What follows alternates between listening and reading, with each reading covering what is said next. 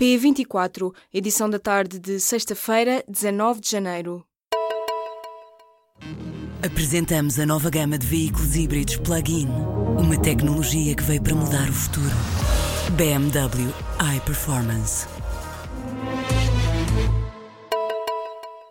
A SIC vai manter a exibição do programa Super Nanny e insiste na vertente pedagógica dos conteúdos. A informação foi divulgada nesta sexta-feira por fonte do Grupo Empresa, que detém o canal da estação de Carnaxide. Nesta sexta-feira, também a Procuradora-Geral da República informou que o Ministério Público está a acompanhar e a analisar todas as possibilidades legais de intervenção no caso. Segundo noticiou o Expresso, a Comissão de Menores deu 48 horas para a SIC retirar todas as imagens do primeiro episódio episódio do Super Nanny. Os socialistas chegaram a acordo com o Bloco de Esquerda e com o PCP sobre a alteração à lei que permite a transferência de trabalhadores para outra empresa. O texto comum aprovado pelos três partidos nesta sexta-feira prevê agora o direito de oposição do trabalhador, ou seja, prevê a possibilidade de o trabalhador se recusar a ser transferido para outra empresa. As alterações à lei surgiram com a polémica em torno dos processos de transferência de trabalhadores na PT Altice. O prazo para entrega de propostas propostas de alteração à lei termina na próxima semana. A votação e discussão em comissão deverá ser agendada para breve. O Ministério Público pediu pena de prisão de 7 a 9 anos para o ex-presidente do Banco Privado Português, João Rendeiro. Já para outros dois ex-administradores do banco, foi pedida pena de prisão entre 6 e 8 anos. Nas alegações finais, no julgamento que decorreu nesta sexta-feira, a Procuradora afirmou que os três são as peças-chave de um esquema fraudulento.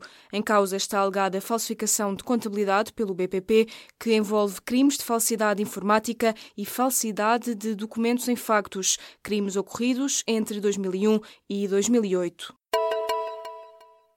Uma equipa de cientistas de uma universidade em Baltimore, nos Estados Unidos, apresentou nesta sexta-feira um novo método de análise ao sangue capaz de detectar e localizar oito tipos de cancro. O teste é não invasivo e usa a informação de dois biomarcadores, os níveis de proteínas associadas ao cancro e a presença de mutações genéticas no sangue.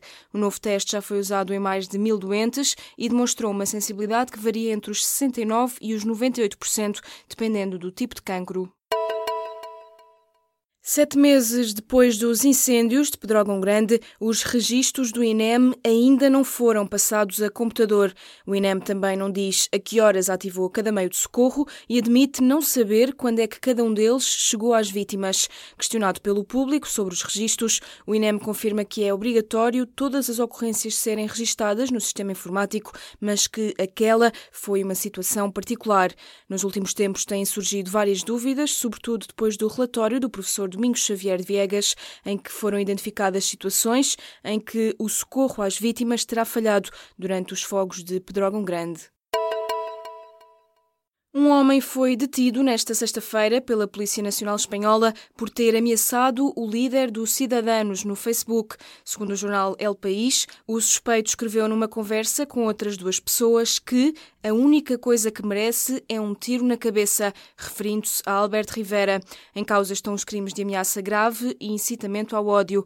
O líder dos Cidadanos apresentou queixa num tribunal em Madrid e o caso foi entregue à unidade da Polícia Judicial e ao Ministério Público Espanhol, que analisou as publicações em causa no Facebook. O antigo internacional brasileiro Pelé foi internado de urgência nesta quinta-feira por exaustão extrema, segundo informou a Football Writers Association. De acordo com a Associação de Jornalistas de Futebol de Inglaterra, Pelé, de 77 anos, sofreu um colapso e foi levado de urgência para um hospital no Brasil. Por muitos considerado o melhor jogador de futebol de sempre, é o único futebolista que foi campeão mundial por três vezes. Pelé tem tido problemas de saúde nos últimos tempos. Recentemente foi internado por causa de problemas nos rins e na próstata. As pensões acima dos 5.147 euros não vão aumentar em 2018, salvo em casos muito particulares. Essa clarificação foi feita na portaria que prevê o aumento das pensões, publicada nesta quinta-feira. Não há dados oficiais sobre o número de pessoas que ficará excluído do aumento das pensões, mas é possível ficar com uma ideia. De acordo com o relatório e contas da Caixa Geral de Aposentações de 2016, quase 1.900 pessoas recebem pensões acima de 5 mil euros. Euros. Já a conta da Segurança Social, referente a 2015, aponta para a existência de mais de 700 reformas acima dos 5 mil euros. Os homens que são vítimas de abuso sexual demoram mais de 20 anos a denunciar o caso. Fatores como a vergonha, o medo, a incapacidade de reconhecer o que aconteceu e a dificuldade de se verem na posição de vítimas estarão na origem desse silêncio. Desde janeiro de 2017, a Associação Quebrar o Silêncio recebeu pedidos de ajuda de cerca de 50 homens. Dois terços deles foram vítimas de abuso sexual antes dos 11 anos e, em cerca de 90% dos casos, os agressores agressores são pessoas conhecidas das vítimas. O consumo de leite em Portugal tem baixado consideravelmente na última década e em 2016 registrou a maior queda. De acordo com a Associação Nacional da Indústria de Laticínios, citada nesta sexta-feira pelo Jornal de Notícias, as vendas caíram 11% só de 2015 para 2016.